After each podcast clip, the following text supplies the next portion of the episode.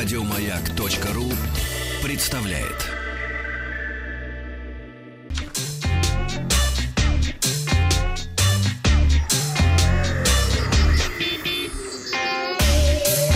Страна транзистория. Доброе утро. Компания Xiaomi вчера представила смартфон среднего и даже чуть ниже среднего уровня Redmi S2. Смартфон получил 6-дюймовый экран с отношением сторон 18 на 9 и разрешением HD+, это 1440 на 720 точек. Основная камера двойная, расположение вертикальное, читай как у 10-го айфона. Сенсоры на 12,5 мегапикселей. Есть фазовый автофокус и светодиодная вспышка. Фронтальная камера на 16 мегапикселей также получила вспышку.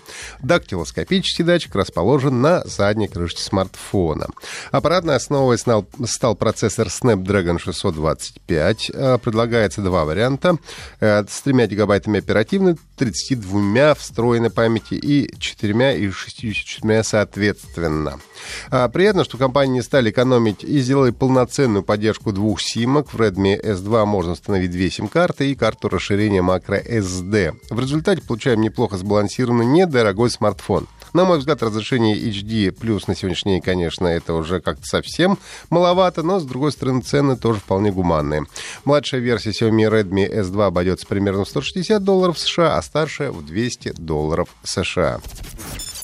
На прошлой неделе э, компания ZTE полностью остановила производство смартфонов. Теперь компания закрыла фирменный онлайн-магазин и заблокировала страницу на торговой площадке Taobao, принадлежащей Alibaba Group. Кроме того, гонконгская фондовая биржа получила от ZTE заявку о том, что компания прекратила большую часть бизнес-операций. Причиной стали недавние санкции Министерства торговли США, запрещающие ZTE закупку комплектующих у американских производителей, таких как Qualcomm, и использование операционной системы Android от компании Google. Санкции против ZTE были введены после того, как компания отказалась сделать выговор, выговор и лишить бонусов сотрудников, отвечавших за незаконные поставки американских американского оборудования в Иран и Северную Корею. А вместо этого китайский производитель вознаградил работников. Планирует ли ZTE в дальнейшем выпускать смартфоны, пока неизвестно. В России будет выпущено мобильное приложение, посредством которого пользователи смогут переводить друг другу деньги по QR-коду через социальные сети и мессенджеры. Разработкой приложения занимается Ассоциация Финтех, созданная при Центральном банке Российской Федерации. Приложение будет интегрировано в платформу быстрых платежей. Пользователи смогут переводить деньги через мессенджеры WhatsApp, Viber и Facebook Messenger, а также через социальные сети ВКонтакте, Одноклассники и Facebook. Работать это будет следующим образом. Сначала в в приложении необходимо будет сгенерировать QR-код и привязать его к банковской карте. Для перевода денег пользователю нужно войти в программу, нажать на QR-код, и в результате этой операции появится окно оплаты. Далее необходимо указать, каким образом будем переводить деньги, ну, указать нужный мессенджер или одну из соцсетей, ввести реквизиты получателя и сумму, которую вы хотите перевести. Приложение для совершения транзакций по QR-коду, по словам разработчиков, должно выйти уже в следующем году. Компания Яндекс провела эксперимент по улучшению качества некоторых старых фильмов о Великой Отечественной войне при помощи нейросетей.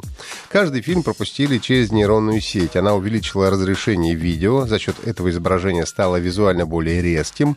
Также удалось э, убрать э, пересвет на лицах и сделать более заметными э, предметы, которые были размещены в тени. В эксперименте поучаствовало семь фильмов. Это «Радуга» Марка Донского 43 -го года, «Летят журавли» Михаила Колотозова, «Дорогой мой человек» Иосифа Хейфица, «Судьба человека» Бондарчука, Сергея Бондарчука, «Иваново детство» Андрея Тарковского, «Отец солдата» Резо Чхиидзе и «Танго нашего детства» Альберта Мкртычана. Обновленные версии фильмов доступны на Кинопоиске. Посмотреть их можно и прямо в поиске Яндекса, просто введя в поисковую строку название ленты.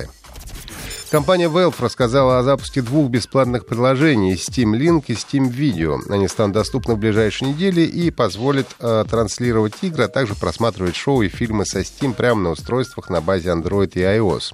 Steam Link должен выйти уже после 21 мая. С ним игры из библиотеки Steam станут доступны на смартфонах, планшетах и телевизорах на основе Android, а также э, Steam Video выйдет летом.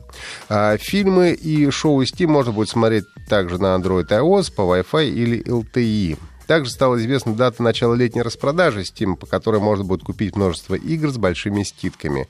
По пока не подтвержденным слухам, распродажа пройдет с 21 июня по 1 июля 2018 года. Ну и в Steam буквально вчера появилась новая игра, называется она BAM, то есть это м, симулятор бомжа. Это все новости на этот час. Напомню, что если вы э, что-то пропустили, то всегда можете послушать транзисторию в виде подкастов на сайте Маяка. Еще больше подкастов на радиомаяк.ру.